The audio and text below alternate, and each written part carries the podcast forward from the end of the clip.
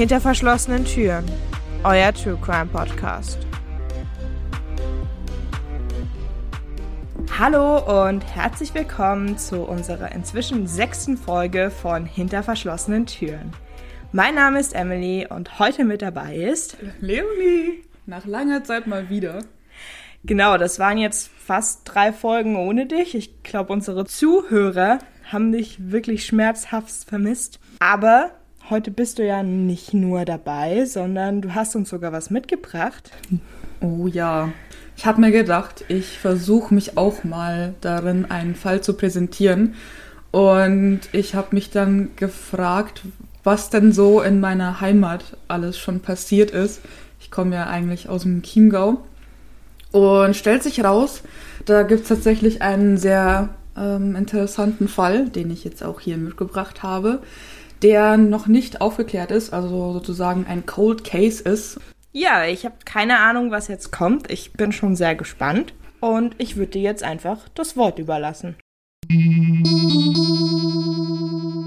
Den Fall, den ich euch heute präsentiere, liegt schon eine ganze Weile zurück. Begonnen hat das Ganze am 29. Mai 1997 und zwar in den Niederlanden. Es geht nämlich hierbei um ein Rentner-Ehepaar aus den Niederlanden, Truus und Harry Langendork. Die sind beide schon über 60 Jahre alt, kommen aus Delgen, das liegt bei Enschede und von dort aus wollen sie eine Urlaubsreise, die ungefähr zwei Wochen gehen soll, wollen sie dort beginnen, ihrem Wohnmobil, das sie liebenswert James Cook genannt haben. Und ja, von dort aus fahren sie los. Das Ehepaar wird allgemein als sehr bescheiden beschrieben, hat drei Töchter und wollte unter anderem auf dieser Reise eine antike Geige schätzen lassen. Außerdem hatten sie nicht unbedingt viel Geld dabei. Es heißt später, dass sie wohl eine Reisekasse hat, ja, in der sie verschiedene Währungen sich geführt haben. Das war ja noch vor der Umstellung auf Euro. ja, Europa. genau,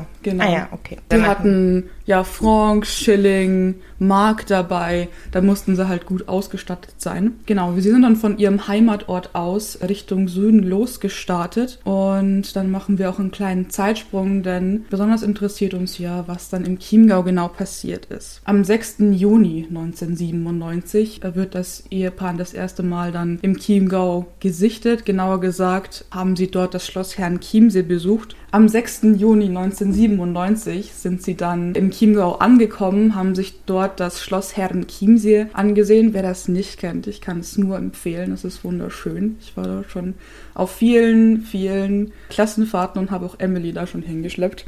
Mhm. ja, ich erinnere mich. Sehr prunkvolle Betten.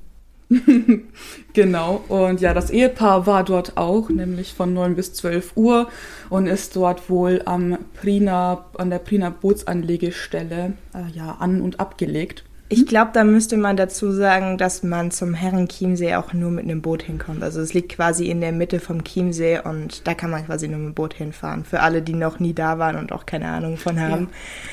Du bist ja dort heimisch, deshalb. ja, guter Einwand. Ja, äh, Schloss Herrenchiemsee ist auf einer Insel. Und ja, Prien ist so die größte Anliegestelle. Am 7. Juni wurden sie dann wieder gesehen. Sie sind wohl in Markwartstein eingekehrt, haben dort gemütlich gegessen und danach an einer Telefonzelle in Siegsdorf eine ihrer Töchter angerufen, um etwas von der Reise zu erzählen. Demnach waren sie gut gelaunt, haben sich, ähm, haben ausgelassen berichtet, wie schön das Wetter denn ist und davon erzählen, dass sie schon in Rosenheim waren, die Geige jetzt demnächst schätzen lassen wollen und auch planen, jetzt weiter die Alpenstraße Richtung des Berchtesgadener Landes weiterzufahren. Was südlich von ihrem aktuellen Standpunkt, also Siegsdorf, liegt. Warum das gerade mich so beschäftigt, da komme ich später noch drauf. Denn ja, sie kommen nie im Berchtesgadener Land an. Entgegen ihres Planes, den sie ja ihrer Tochter geschildert haben, fahren sie 20 Minuten in nördliche Richtung weiter, nämlich zum Litzelwalchner Holzel. Das ist ein äh, kleiner Forst in der Nähe vom Litzelwalchen bei Nussdorf. Das liegt noch im Landkreis Traunstein, ganz in der Nähe von der B304. Dort stellen sie ihren geliebten James Cook ab um ein ja, Abendessen am Waldesrand zu genießen, die Abendsonne nochmal zu genießen und etwas auszuspannen wahrscheinlich. Da in der Nähe liegt ein ja, kleiner Flugplatz für Modellflugzeugfahrer die für Modellflugzeugfahrer, ein paar von denen haben dann später ausgesagt, dass sie das Ehepaar gesehen haben. Ab und an scheinen dort auch Personen mit ihnen gewesen zu sein. Zwei bis vier Leute sind da anscheinend ein ausgegangen, haben sich mit ihnen unterhalten. Aber da der Flugplatz schon um 18 Uhr oder vor 18 Uhr geschlossen wird, konnte danach niemand mehr bezeugen, was da Schreckliches passiert ist. Kurz nach 18 Uhr sagen nämlich dann zwei Anwohner aus Litzelwalchen aus, dass sie einen Schuss gehört haben, darauf folgend den Schrei einer Frau und dann noch weitere Schüsse danach. Die Leute sind verunsichert, aber niemand ruft die Polizei und so nimmt alles noch seinen weiteren Lauf. Gegen 20 Uhr wird das Wohnmobil der Langen Dogs dann gesehen, wie es auf die B304 einfährt und in nördliche Richtung dann verschwindet. Ja, es verliert sich jede Spur. Bis 1 Uhr nachts bekommt man dann keine weitere Meldung, doch dann wird die Feuerwehr von mehreren Autofahrern angerufen, denn in der Nähe von Nürnberg, bei Altenforst und Feucht, unweit des Nürnberger Bahnhofs, soll ein Wohnmobil Lichterloh in Flammen stehen. Natürlich macht sich die Feuerwehr dorthin auf den Weg und das Fahrzeug wird gelöscht. In dem Fahrzeug selbst wird, werden dann zwei Leichen gefunden. Später werden diese als das Ehepaar Langendorf identifiziert. Laut Polizei versteckte der Täter die Leichen in dem Wohnmobil und fuhr damit etwa zwei Stunden nach der Tat mehr als 250 Kilometer gen Norden. Als der Tank fast leer war, parkte den Camper gegen 1 Uhr nachts auf einem Rastplatz bei Nürnberg und steckte ihn in Brand. Die Flammen wurden schnell entdeckt. Der Täter flüchtete, legte dabei aber eine eindeutige Spur. Führerscheine, Geldbeutel und weitere Gegenstände aus dem Besitz der Langen Dogs wurden später gefunden. Wir gehen davon aus, dass der Täter von dem Martinshorn so eingeschüchtert war, dass er sich nach und nach der Gegenstände entledigen wollte und die nach und nach weggeworfen hat, erklärt der leitende Ermittler. Ja, Rechtsmediziner stellen dann im Nachhinein fest, dass Truth an einem Schuss in die Brust gestorben ist und Harry, ihr Ehemann, drei Projektile im Körper stecken hatte, eine davon im Kopf. Aber das besonders nun ja, grausame an dem Ganzen ist, dass beiden nachträglich noch die Kehle aufgeschlitzt wurde. Die Tatwaffe scheint eine Tokari-Pistole zu sein. Die wurde damals vor allem in Osteuropa von der Polizei und der Armee verwendet. Projektile der gleichen Waffe wurden später auch im Litzelwalchner Hölzel, also am Tatort, gefunden. Es war wohl Zufall, dass der oder die Täter den Waldparkplatz zwischen Nürnberg-Altenfurt und Feucht ansteuerten. Im Reservetank war nur noch wenig Diesel. Wäre die Fahrt weitergegangen, so wäre das Wohnmobil irgendwo auf der Autobahn liegen geblieben, mit zwei Leichen an Bord. Dieses Risiko wollte man offensichtlich nicht eingehen, so Stefan Stampfel von der Kripo und Traunstein. Zu dem Zeitpunkt geht die Polizei noch von einem Raubüberfall aus, vor allem weil das Geld aus der Reisekasse und andere Wertgegenstände entwendet wurden. Die Geige selbst, die ja antik und sehr wertvoll sein soll, wurde aber verbrannt. Vermutlich wusste der Täter nicht, dass diese Geige tatsächlich einiges wert war. Wie man sich das vorstellen kann, sind die Töchter natürlich am Boden zerstört, dass ihre Eltern so gewaltsam zum Tode gekommen sind und setzen daraufhin eine Belohnung im Wert von 51.000 Euro aus, die tatsächlich bis heute noch ausstehen, da der Täter ja noch nicht gefasst wurde. Einige Tage nachdem das Wohnmobil gefunden wurde, erscheint dann ein Artikel über den Fall in der Nürnberger Tageszeitung mit der Bitte, dass sich Zeugen und andere Leute, die vielleicht etwas über den Tathergang wissen, sich an die Polizei wenden sollen, um Spuren zu finden und den Täter zu überführen. Glücklicherweise liest ein Taxifahrer, der aus Nürnberg stammt, gerade diesen Artikel und erinnert sich an einen ja, eine recht besondere Taxifahrt, die genau in der Tatnacht stattgefunden hat. Ja, er berichtet dann der Polizei, dass er am Nürnberger Hauptbahnhof in der Nacht des 8. Juni 19 97 um 2.10 Uhr einen Fremden in sein Taxi aufgenommen hat. Der Mann hatte anscheinend einen bayerischen bzw. österreichischen Dialekt und war etwa 1,80 groß. Dank des Taxifahrers konnte ein Phantombild hergestellt werden, denn es scheint sich bei diesem Fahrgast doch tatsächlich um den Täter zu handeln. Besonders in Erinnerung geblieben ist dem Taxifahrer dieser ja, bayerische Mann, weil er nun ja, sehr unschön gerochen hat. Er hat wohl so sehr nach Schweiß gestunken, dass es ihm während der Taxifahrt wirklich übel geworden ist. Seine Fingernägel waren anscheinend auffällig dreckig und der Mann war anscheinend etwas konfus, denn direkt nachdem er eingestiegen ist, wollte er erstmal nach München zum Flughafen oder dann anscheinend doch zum Nordostbahnhof, woraufhin der Taxifahrer dem Mann erstmal sagen musste, dass es in München keinen Nordostbahnhof gibt. Wie sieht denn das Phantombild aus? Ja, also ähm, Mann Ende 20, Anfang 30, blonde Haare, die bis übers Ohr gehen, eine recht prominente Nase anscheinend. Und äh, was auch nicht ganz zu dem etwas ungepflegten Äußeren, das ich hier gerade beschrieben habe, passt, ist, dass er anscheinend Anzug und Krawatte getragen hat. Und er war wohl der, während der ganzen Fahrt recht ruhig da gesessen mit seiner Jacke über dem Schoß und einer Hand unterm Schoß, als wollte da er etwas verstecken. Könnte es sein, dass er noch die Tatwaffe hatte, aber das sind jetzt alles nur Vermutungen, die man jetzt hier so 20 Jahre später anstellen muss.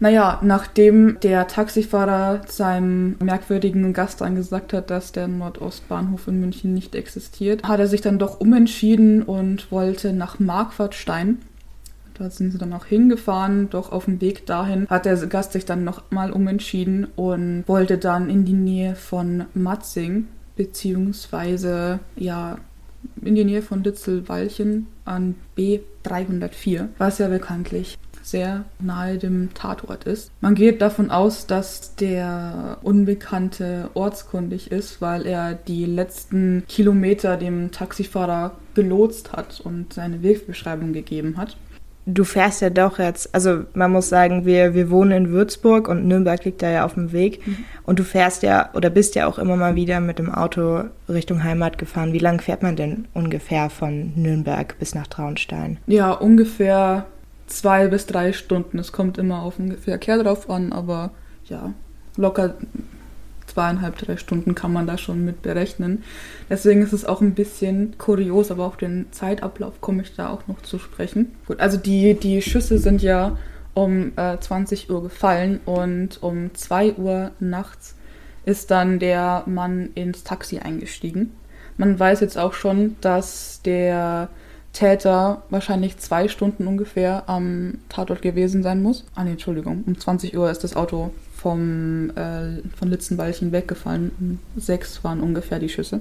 Dann ist er gute zwei Stunden nach Nürnberg gefahren, hat sich dann dort, nachdem er sich ja von dem Wohnwagen verabschiedet hat, irgendwie eine Stunde dort aufgehalten, ist dann ins Taxi und um 5 Uhr ist er dann bei, bei der B304 angekommen und direkt nachdem er äh, bezahlt hat, nämlich ähm, nicht in Mark, sondern in Frank und, Frank und Schilling, was auch nochmal darauf hindeutet, dass er da etwas mit zu tun hat, da ja die Opfer in ihrer Reisekasse vor allem andere Währungen noch mit sich geführt haben.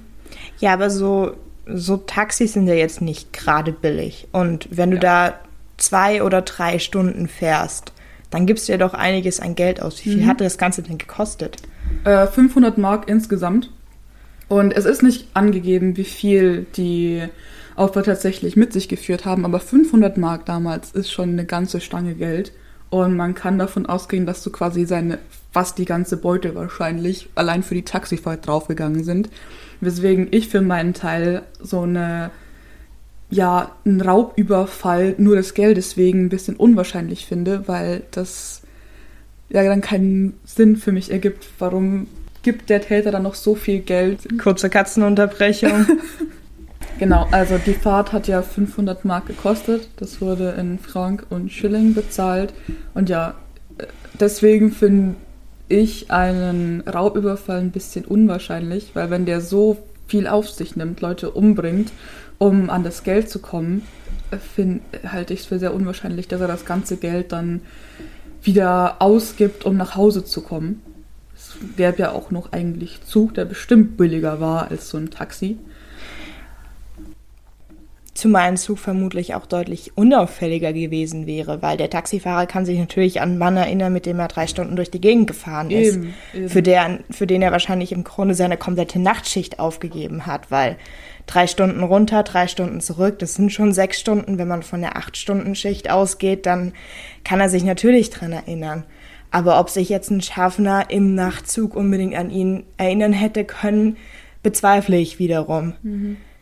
Und was meiner Meinung nach auch nicht für einen Raubmord spricht, ist halt die Tatsache, dass sie so brutal hingerichtet wurden irgendwie. Also Kehlenschnitt, wenn es nur der Kehlenschnitt gewesen wäre, aber da muss man ja auch davon ausgehen, dass sie sich wahrscheinlich gewehrt haben, deshalb vermutlich die Schüsse davor und dann erst der Kehlenschnitt.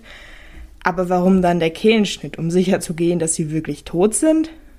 Ja, aber so nach einem Schuss in die Brust und in den Kopf bei den beiden, ja, es ist auch so ein, ein totaler Overkill. Es wird ähm, in einem Artikel auch dann von einer rechtsextremen oder ausländerfeindlichen Tat gesprochen, eben wegen dem Kehlenschnitt. Aber das ist wiederum auch nur eine Vermutung. Ja, wie man schon merkt, ist dieser Fall höchst rätselhaft. Der unbekannte Taxigast verschwindet dann nach der Fahrt im Wald und ist seitdem nicht mehr gesehen worden. Der Taxifahrer ist danach einfach seines Weges gegangen und hat dann zum Glück im Nachhinein der Polizei noch Bericht erstatten können. Leider sind vor allem wegen dem Brand sehr viele Spuren auch ja, verwischt worden und ähm, ja, nicht mehr verfolgbar. Litzel, Walchner, Hölzel werden, wie gesagt, noch Projektile von der Tatwaffe gefunden und ein paar ähm, Gegenstände, zum Beispiel eine Sonnenbrille von Trus.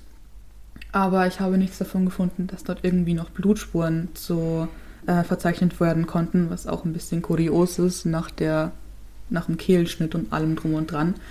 Also kann es sein, dass dort auch im ja, der Mord selbst im Wohnwagen selbst passiert ist. Ja, eben weil der Fall so mysteriös ist, wird dann ein Experte auch damit beauftragt, sich des Ganzen anzunehmen, nämlich Alexander Horn, den der ein oder andere vielleicht schon kennt. Dieser sagt dann in einem Interview, Vielleicht habe ich ihn nicht vollständig verstanden. In unserem Beruf haben wir es manchmal mit Verhaltensweisen zu tun, die jenseits aller Vernunft liegen. Das ist leider Gottes auch in diesem Fall so. Egal wie man es dreht und wendet, es macht eigentlich keinen Sinn. Ich glaube, dass der Täter einen wie auch immer gearteten Bezug zum Tatort in Litzelwaldchen hatte. Er wollte die größtmögliche Distanz zum Tatort herstellen. Ist der Mörder besonders intelligent? Er ist wahrscheinlich weder besonders intelligent noch besonders dumm, eher irgendwas dazwischen. Dem Mann ist es schlicht und ergreifend, auch mit einer Portion Glück, gelungen, dass es keine Zeugen für die Tat gab. Das hat für ihn alles gepasst.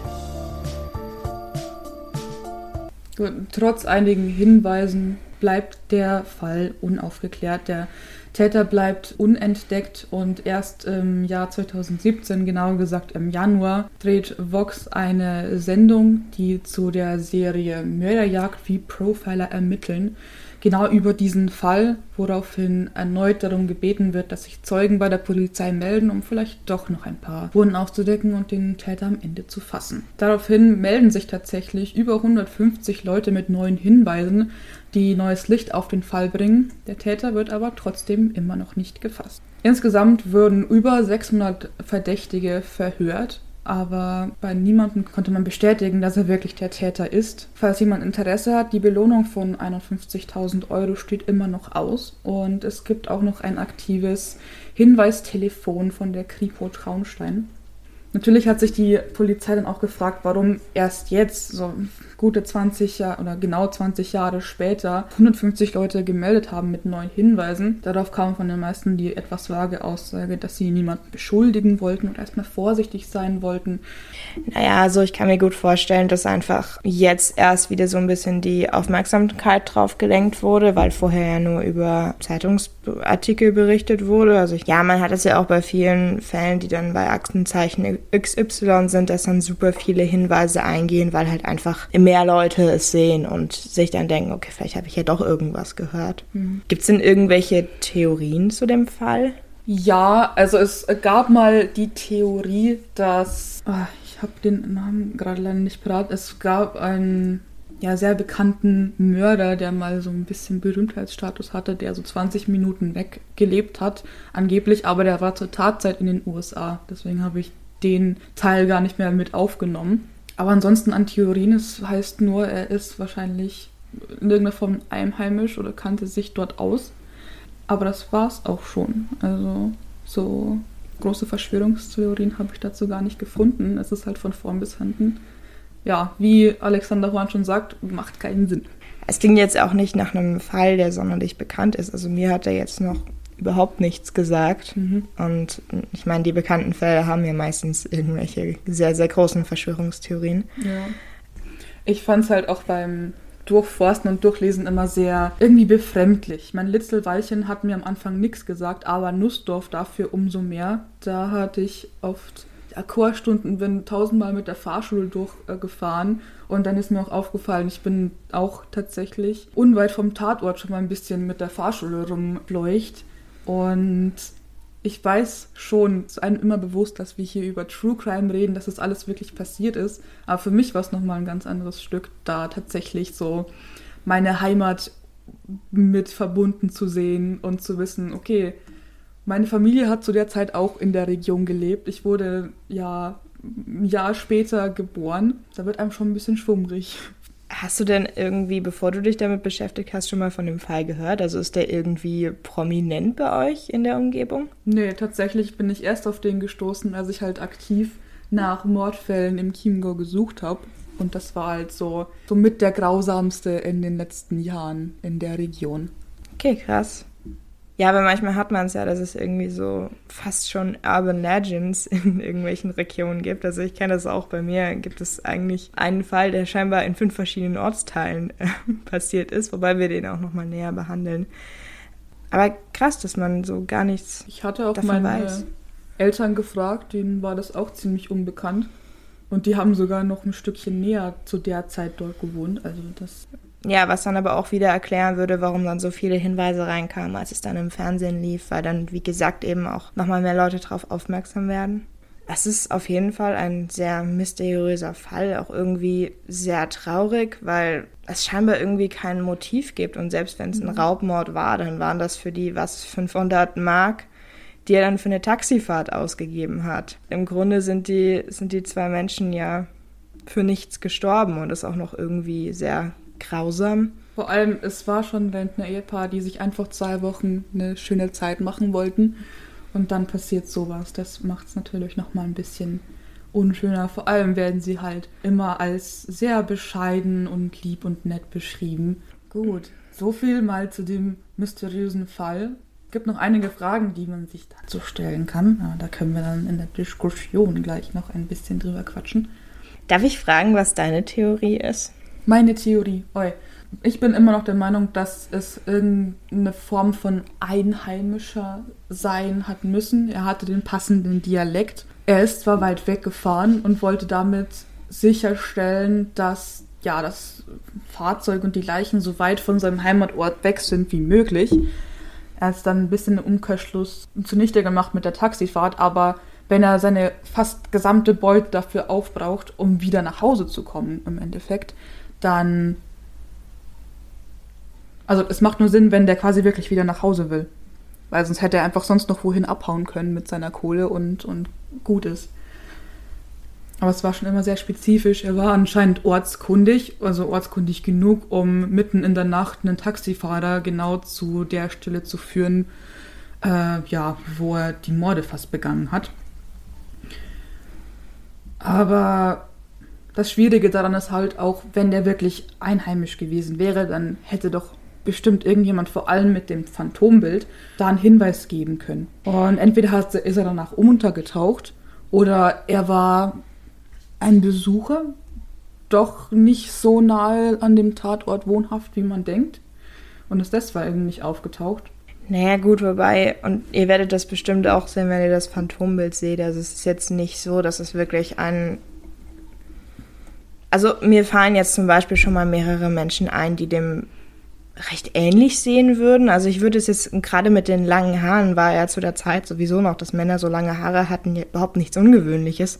Ich weiß nicht, ob man da wirklich spezifisch jemanden drauf erkennen kann. Und gerade Phantombilder sind natürlich auch nicht immer ganz so akkurat, wie man das gerne hätte. Mhm.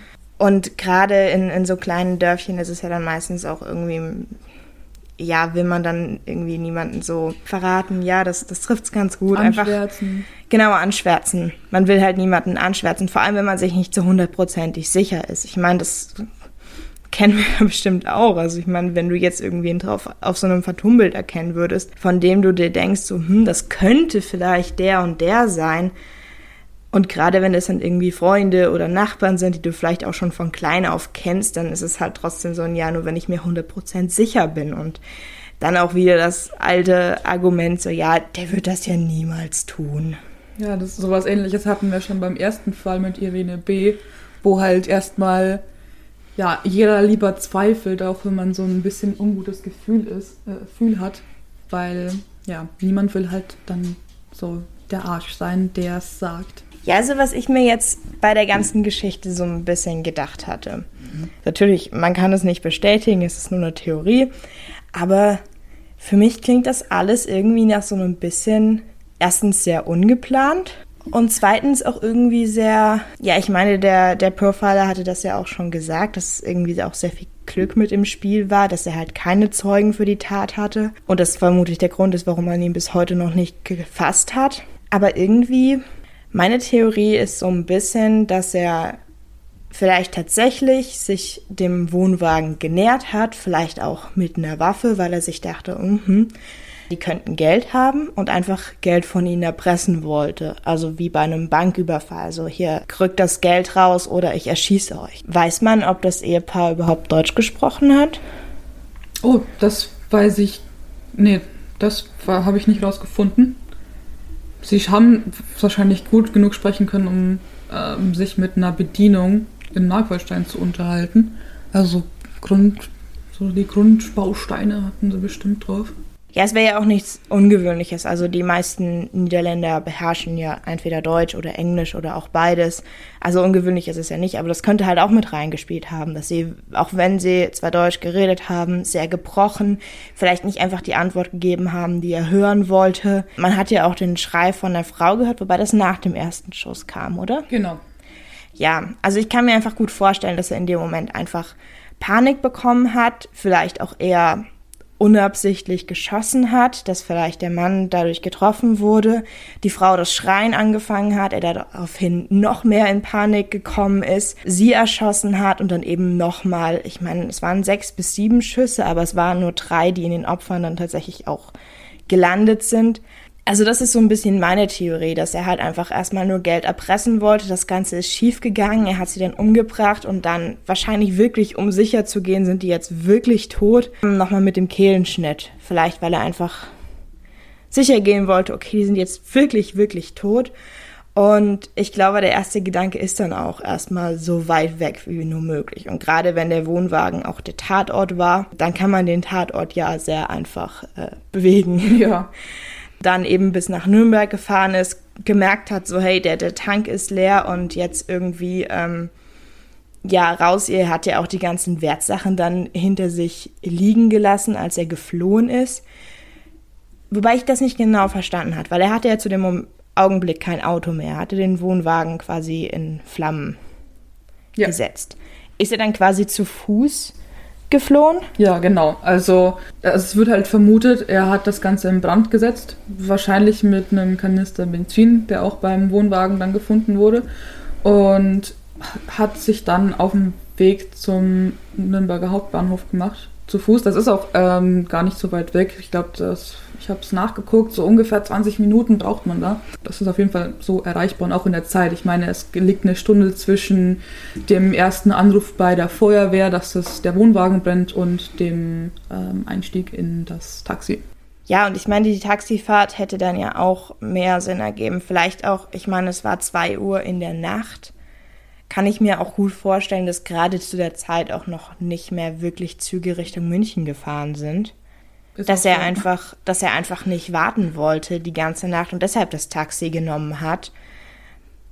Also für mich wirkt das einfach sehr ungeplant und einfach so, so ein großer, große Panik. Deshalb macht der Raubüberfall in meinen Augen schon Sinn, weil ein anderes großartiges Motiv könnte ich da drin jetzt nicht sehen. Mhm.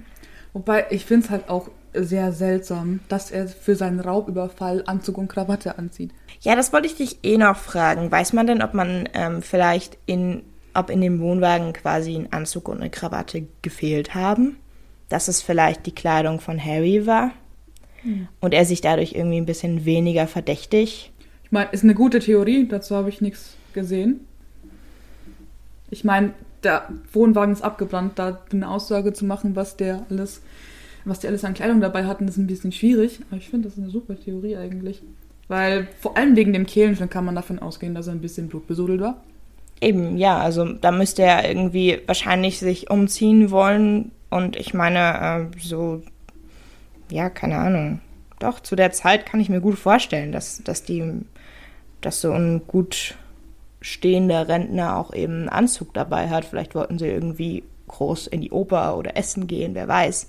Das ist ja tatsächlich eine super Theorie. Was mich noch ein bisschen mund, das habe ich, wurmt.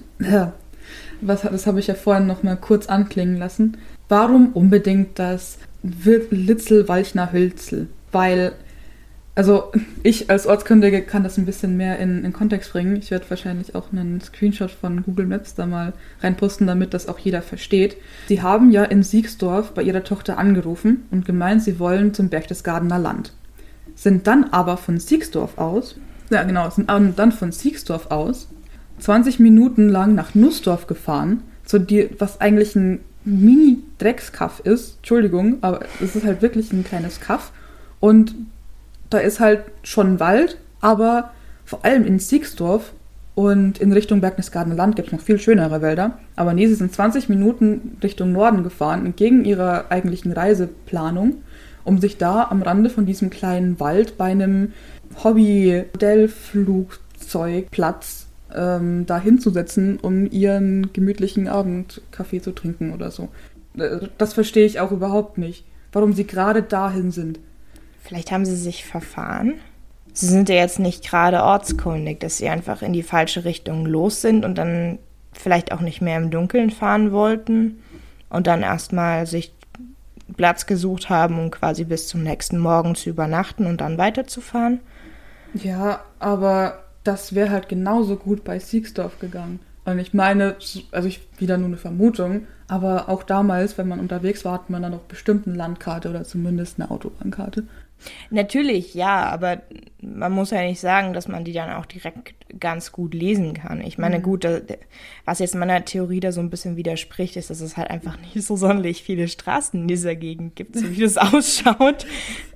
Also, so, so kaffig ist es nicht, aber gut. Naja, vielleicht einfach die, die falsche Auffahrt genommen.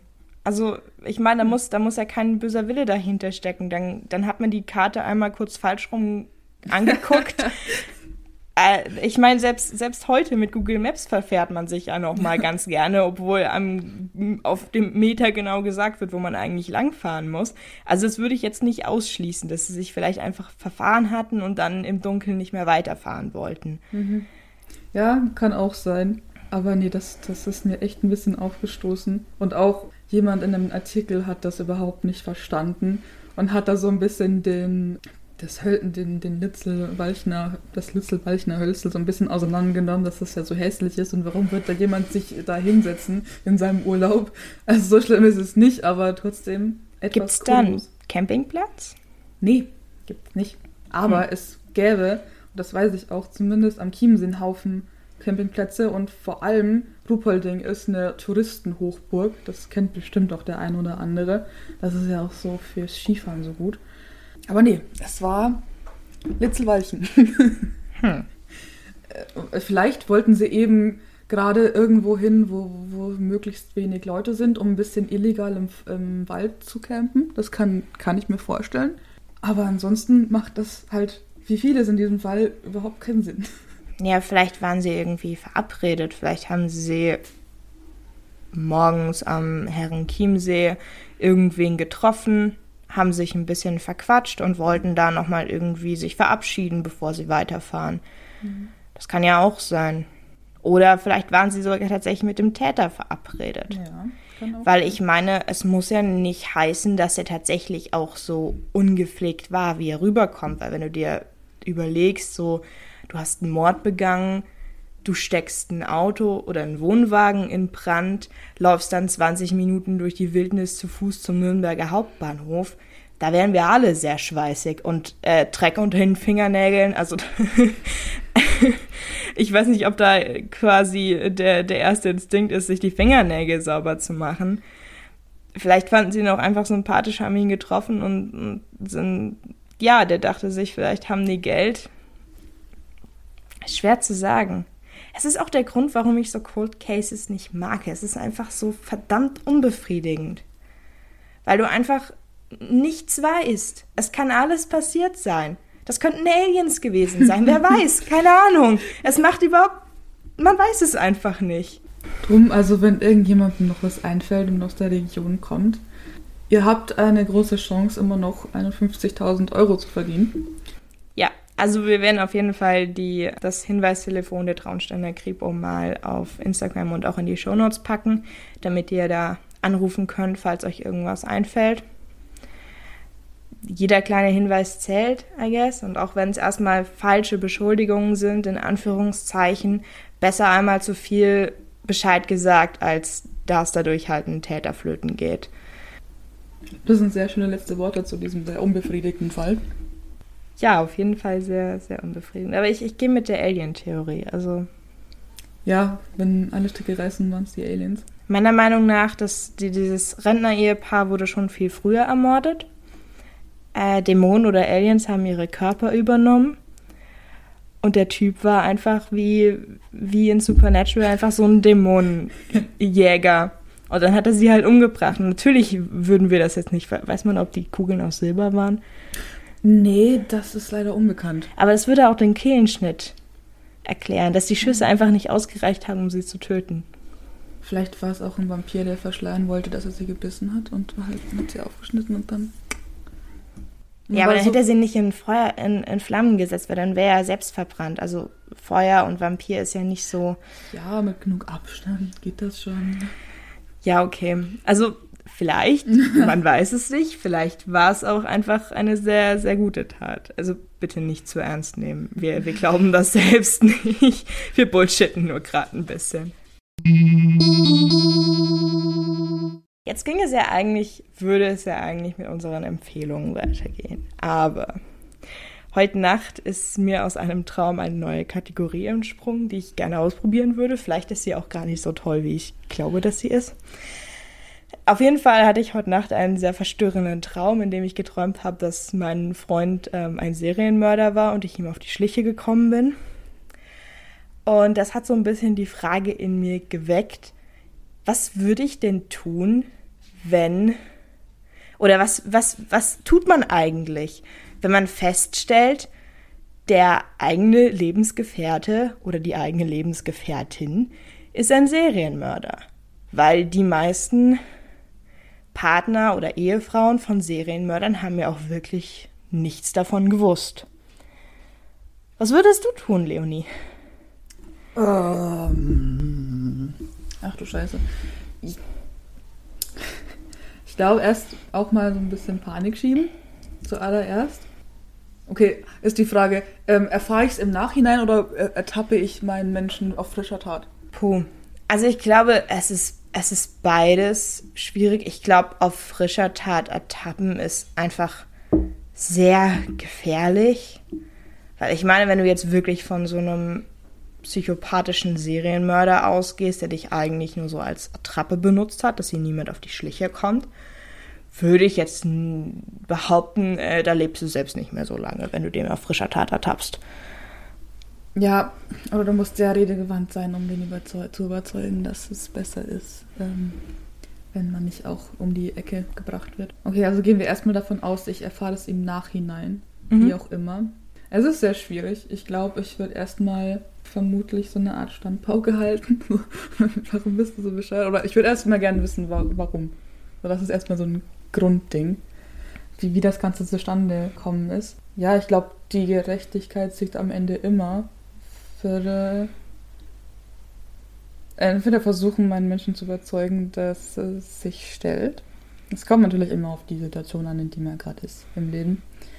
Aber ich glaube nicht, dass ich es mit mir selber vereinbaren könnte, wissentlich mit einem Mörder zu leben.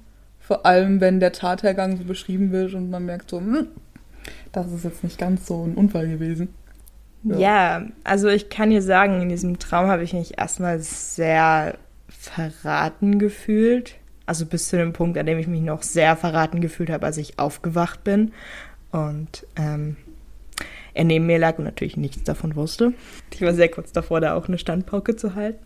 Ähm, nein, aber ja, ich glaube, es ist einfach so ein, so ein sehr, sehr, sehr, sehr tiefer Vertrauensbruch. Und äh, ich meine, es ist jetzt eine andere Sache, ob das ein, ein Mensch ist, der aus Versehen ein Kind überfahren hat und danach Fahrerflucht begangen hat und dann nicht mehr gefunden wurde und sich halt einfach versteckt hat und jetzt schon seit 20 Jahren damit lebt, weil das ist zwar scheiße und das ist wirklich, wirklich traurig und es sollte nicht passieren und er hätte sich längst stellen sollen, aber das ist höchstwahrscheinlich was, was ihn sowieso an Schuldgefühlen zerfrisst. Aber ich finde da tatsächlich Serienmorde zu begehen, ist da wieder eine andere Sache. Und vor allem, man muss ja bedenken, dass man vermutlich selbst auch mal erstmal in Verdacht kommt, da Komplize zu sein. Mhm. Weil mit so jemandem zusammenzuleben und es nicht zu wissen, es ist schwierig. Ja, auf jeden Fall, ähm, was ich da nur raten kann an alle, ähm, Frauen und Männer da draußen, die irgendwann feststellen, dass sie mit Serienmördern zusammenleben. Hoffentlich nicht so viele. Auf jeden Fall versucht nichts mehr damit zu tun zu haben. Einfach, also ich, ich glaube, es gibt nicht wirklich einen besseren Grund, sich zu trennen als den. Oh ja. Scheidung einreichen und versuchen halt irgendwie, irgendwie wegzukommen. Ja. Aber was, was würdet ihr denn machen, wenn sich herausstellt, euer Partner, eure Partnerin ist ein Serienmörder? Ähm, es ist ja so, dass wir das Kiss Mary Kill eigentlich ja, so letzte Woche nicht am Freitag, sondern erst am Samstag, weil ich es gerade nicht so wirklich mit Pünktlichkeit habe. Dafür nochmal ein großes Sorry eigentlich jeden Freitag nach der Folge posten. Und ich würde diese Was wäre wenn Frage einfach den Freitag drauf, also quasi in der Woche, in der die Pocket Info rauskommt, an dem Freitag anfangen zu posten. Und dann könnt ihr gerne eure Antworten geben. Und wenn ihr möchtet, können wir die dann auch irgendwie in der Folge teilen, aber nur wenn ihr wollt. Ja, und dann würden wir auch weitermachen mit unseren Empfehlungen. Ja. Welche Empfehlung hast du denn? Ich mache heute mal, also das heißt was anderes, aber ich gehe mal ein bisschen weg von Crime. Und zwar geht es jetzt um ein Buch, beziehungsweise eigentlich zwei Bücher, die sich etwas mit der äh, Gesundheit be befassen. Da habe ich vor allem während Corona schon ein bisschen mich da eingelesen. Es geht nämlich um das Buch How Not to Die von Dr. Michael Greger. Er ist ein amerikanischer Doktor, der sich ja sein Lebensziel gesetzt hat, dem ja, Leuten beizubringen, wie man quasi richtig isst und alles beizubringen, was man über Ernährung wissen kann. Es gibt auch eine wunderbare Internetseite, nutrition.org. Das ist eine Non-Profit-Organisation, die ähm, immer wieder neue Videos und ähm, ähnliches postet über die neuesten, ja, wissenschaftlich bewiesenen Errungenschaften und, und Erkenntnisse, was Ernährung angeht. Und falls ihr euch da selbst mal ein bisschen informieren wollt, wissen wollt, wie ihr euch ernähren könnt, um nicht so bald zu sterben, dann würde ich euch das sehr empfehlen. Wer wie unter anderem ich und bestimmt auch viele andere während Corona viel zugenommen hat. Der könnte sich auch für How Not to Diet interessieren, auch ein Bestsellerbuch von dem werten Herrn Doktor. Der befasst sich da mit allen möglichen äh, Gewichtsverlusten, Mythen und räumt da ein bisschen auf und gibt seine eigene Empfehlung, wie man denn am besten und am effektivsten vor allem Gewicht verlieren kann. Ähm, ich weiß, dass du sehr von diesem Buch geschwärmt hast, schon über die letzten Monate. Es scheint tatsächlich was zu sein. Äh, ich kann es nicht bezeugen, ich habe es leider selber noch nicht gelesen. Meine Empfehlung für diese Folge ähm, ist im Grunde die Empfehlung, die ich letzte Folge schon geben wollte. Wie ihr euch vielleicht erinnern könnt, es gibt ein, ja, quasi ein fiktives Buch über den Fall Ursula Herrmann, das ähm, jetzt tatsächlich erst im März rausgekommen ist. Und das hatte ich ja für die letzte Folge noch nicht geschafft zu lesen. Das hatte ich jetzt über die letzten zwei Wochen tatsächlich gelesen und ähm, kann es auch sehr empfehlen. Und zwar handelt es sich bei diesem Buch um Tief in der Erde von Christa Bernmuth aus dem Goldmann Verlag. Ähm, was man aber zu dem Buch wissen muss, es ist nicht, es beruht zwar auf dem Fall, aber es beschreibt nicht den Fall. Also der Fall Ursula Herrmann ist zwar ja juristisch geklärt, wie wir in der letzten Folge schon erwähnt haben, aber tatsächlich ja von seinem Wahrheitsgehalt könnte man es immer noch als eine Art Cold Case bezeichnen. Man weiß nicht genau, was passiert ist. Es gibt zwar einen Verurteilten, ob er, ob er aber tatsächlich zu Recht im Gefängnis sitzt, ist die große Frage. Und natürlich hat sich die Autorin, weil es ja natürlich ein fiktives Buch ist, für eine Version der Ereignisse entscheiden müssen, damit das Buch eben auch abschließt. Und ich muss sagen, in dem Buch kommt es auch sehr schlüssig rüber. Nur wenn man es liest, muss man halt im Hinterkopf behalten, das ist nicht die Wahrheit, das ist nicht das, was oder vielleicht ist es doch die Wahrheit, aber es ist nicht die bewiesene Wahrheit, was Ursula Herrmann passiert ist, sondern es ist ein fiktives Buch, das auf dem Fall beruht. Aber ja, für, wenn man es tatsächlich als fiktives Werk betrachtet und nicht als Quelle, ist es ein sehr gutes Buch. Es beschäftigt sich viel mit, mit der Familie und auch mit dem Dorf, in dem Ursula Herrmann groß geworden ist. Und es ist halt sehr viel emotionaler. Also es ist schon ein sehr, sehr gutes und auch gut geschriebenes Buch. Ich kann es nur empfehlen. Ja. Dann kommt jetzt Kiss. Mary. Kill. Ja, also da Leonie heute den Fall gemacht hat, habe ich einen Kiss Mary Kill rausgesucht und zwar habe ich für dich die drei Hauptprotagonisten von The Hunger Games. Nämlich Katniss, Peter und Gale aus The Hunger Games. So dieses, ja, doch etwas, ja, ich weiß, ich will es nicht als Love Triangle bezeichnen, weil ich mich weiterhin weigere, dass es ein Love Triangle ist, aber in den Filmen und auch in den Büchern wird es irgendwie so dargestellt. Also, ich ergebe mich und sage Love Triangle. Mhm. Mhm. Kiss, Mary, Kill. Ach du Scheiße. Okay. Ähm. Okay, ich war nie ein großer Gale-Fan. Ich fand ihn, also irgendwie. In den Filmen ist es noch ein bisschen schlimmer als in den Büchern. Irgendwann hat er mich genervt und er hatte halt einfach keine große Funktion, außer halt so ein bisschen der Love Triangle Dude zu sein. Also, ich glaube, ich würde ihn umbringen. Und hm, ich glaube, Peter ist schon sehr gutes Heiratsmaterial. Ich meine, er hat vieles durchgemacht. Aber er kann gutes Brot backen und das ist schon ziemlich praktisch für einen Ehemann. Also denke ich, ich werde ihn heiraten und Katniss mal kurz knutschen. Und das war es auch schon. Ja, also ich, ich folge dir da tatsächlich zu 100 Prozent, wobei ich anmerken muss, ich finde schon, dass Gale eine Funktion in den Büchern hat, abgesehen eben von diesen Love Triangle, weil ohne ihn wäre Distrikt 12 im dritten Buch niemals evakuiert worden. Und ähm, ja, Katniss hätte auch nicht so weit überlebt. Also er hat schon eine Funktion, nur halt ein bisschen im Hintergrund. Aber ich finde auch, dass er sich halt wahnsinnig schnell einfach super radikalisiert und ähm, ja, sie, sie will dann ja auch irgendwann nichts mehr von ihm wissen, als sie halt Achtung, Spoiler Alert, feststellt, dass es seine Bomben waren, die eben Prim getötet haben. Ähm, deshalb ja, also ich, ich mag ihn auch überhaupt nicht, deshalb Kill. Außerdem, ganz ehrlich, wenn man entweder Katniss oder Peter tötet, dann bringt der andere sich eh um, weil die nicht ohneinander können. Und ich glaube, das ist ziemlich egal, wer da jetzt wen heiratet. Ähm ich bin mir tatsächlich ziemlich sicher, dass Peter niemanden heiraten würde, außer Katniss. Deshalb ja, aber würde ihn ich... hat keiner gefragt. aber ich würde trotzdem tatsächlich eher ähm, Katniss heiraten. Einfach nur so, yo, du bist jetzt, du bist jetzt theoretisch verheiratet. Ähm, wir, wir müssen nicht mehr unbedingt so als, als Ehepaar leben. So, du hast keinen Druck, dass du Kinder bekommst. Du kannst einfach machen, was du willst und wir chillen beide unser Leben. Und wenn du mit Peter rummachen willst, go ahead.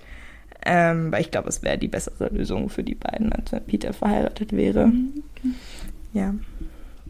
Ja, und Peter dann halt knutschen, weil ich habe gehört, er ist sehr gut drin. Ja, und das wäre auch schon unsere Folge gewesen. Mhm. Vielen Dank an Leonie, dass du den Fall vorbereitet hast. Ja. Ich hoffe, es hat allen gefallen. Es das erste Mal, dass ich hier so einen Fall vorstelle. Mal gucken, ob das wieder passiert. Ansonsten freue ich mich sehr, wenn ich bald wieder dabei sein darf. Ja, also nächste Folge ist erstmal wieder Julia dran, aber danach bist du wieder sehr willkommen. Yeah, sehr schön. Ja, Feedback ist immer gut. Ähm, es würde mich auch super freuen, wenn wir wieder ein bisschen was von euch hören würden, äh, wie ihr bisher die Folgen findet, ob es euch taugt oder auch nicht. Weil, äh, wenn es euch nicht taugt, wenn ihr uns nicht Bescheid sagt, wissen wir das nicht und dann machen wir weiter wie vorher. Ihr könnt gerne unserem Instagram-Kanal folgen, ihr könnt gerne unserem Twitter-Kanal folgen, wobei ich da wirklich immer noch zugeben muss, ich bin, das, das ist irgendwie so ein bisschen mein Stiefkind. Ich kümmere, nicht so, kümmere mich nicht so wirklich gut um ihn.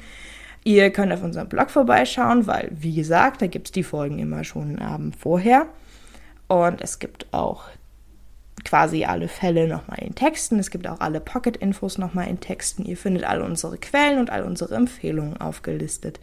Und all die Links dazu findet ihr auch nochmal in den Show Notes. Genau. Ja. Ansonsten freut es mich, dass ihr heute wieder dabei gewesen seid. Ich hoffe, wir hören uns wieder. Okay, und nochmal eine kleine Anmerkung, wenn ihr irgendwie jetzt ein bisschen Hintergrundgeräusche gehört habt, das waren vermutlich unsere Co-Producer, die Katzen, die ähm, es einfach nicht auf sich sitzen haben lassen, dass wir sie jetzt aus dem Raum ausgesperrt haben, um aufnehmen zu können. Ähm, wir haben immer wieder unterbrochen, wenn es allzu schlimm wurde, aber ich will jetzt nicht ausschließen, dass da nicht noch das eine oder andere Hintergrundgeräusch war, das wir nicht rausschneiden konnten, beziehungsweise halt einfach während wir geredet haben, war. Äh, verzeiht uns das bitte. Es ist sehr schwierig, die Katzen davon abzuhalten, an den Türen zu kratzen und zu miauen. Genau. Ansonsten wünsche ich euch eine sehr schöne Woche. Ich hoffe, ihr hattet Spaß mit der Folge und bis zum nächsten Mal. Tschüss. Ciao.